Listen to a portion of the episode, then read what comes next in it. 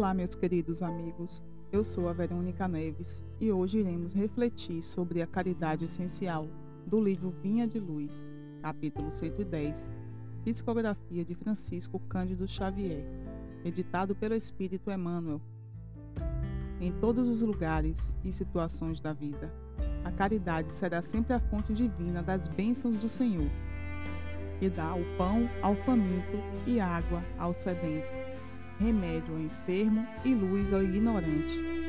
Está colaborando na edificação do reino divino em qualquer setor da existência ou da fé religiosa a que foi chamado.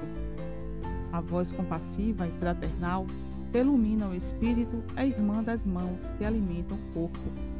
Assistência à medicação e ensinamento constituem modalidades santas da caridade generosa que executa os programas do bem são vestiduras diferentes de uma virtude única. Conjugam-se e completam-se num todo nobre e digno.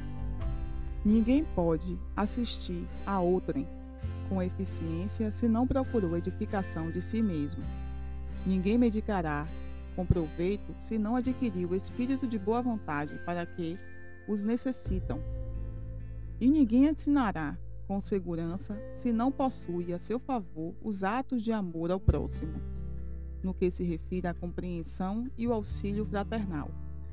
Em razão disso, as menores manifestações de caridade, nascidas da sincera disposição de servir com Jesus, são atividades sagradas indiscutíveis.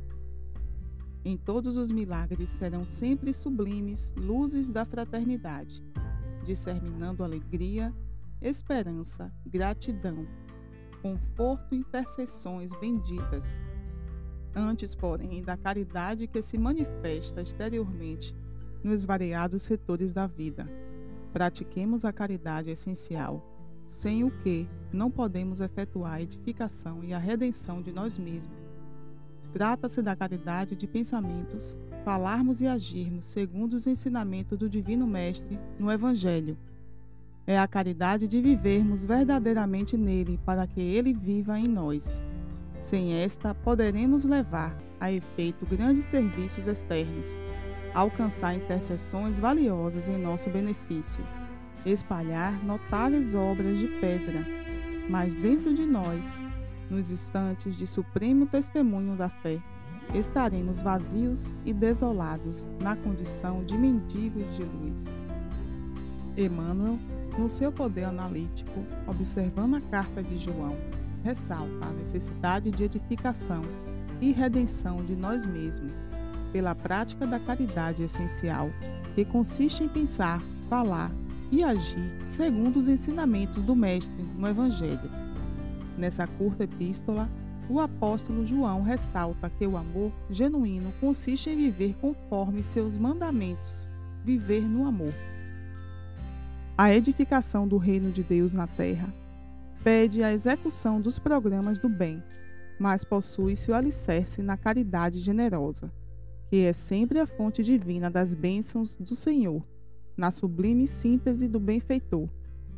No Evangelho segundo o Espiritismo, capítulo 15, o apóstolo Paulo diz que nada traduz com mais exatidão o pensamento de Jesus Nada resume tão bem os deveres do homem como essa máxima de ordem divina: fora da caridade não há salvação. Virtude única e soberana que possui diversas vestes, ora se expressando como pão ao faminto, ora como água ao sedento, noutra circunstância remédio aos doentes e luz ao ignorante. Todavia, se não quisermos permanecer vazios e desolados, mendigos de luz, urge praticar a caridade essencial, que consiste em vivermos verdadeiramente no Cristo, para que Ele viva em nós. Fiquem com Deus e até o próximo podcast Desafios e Reflexões.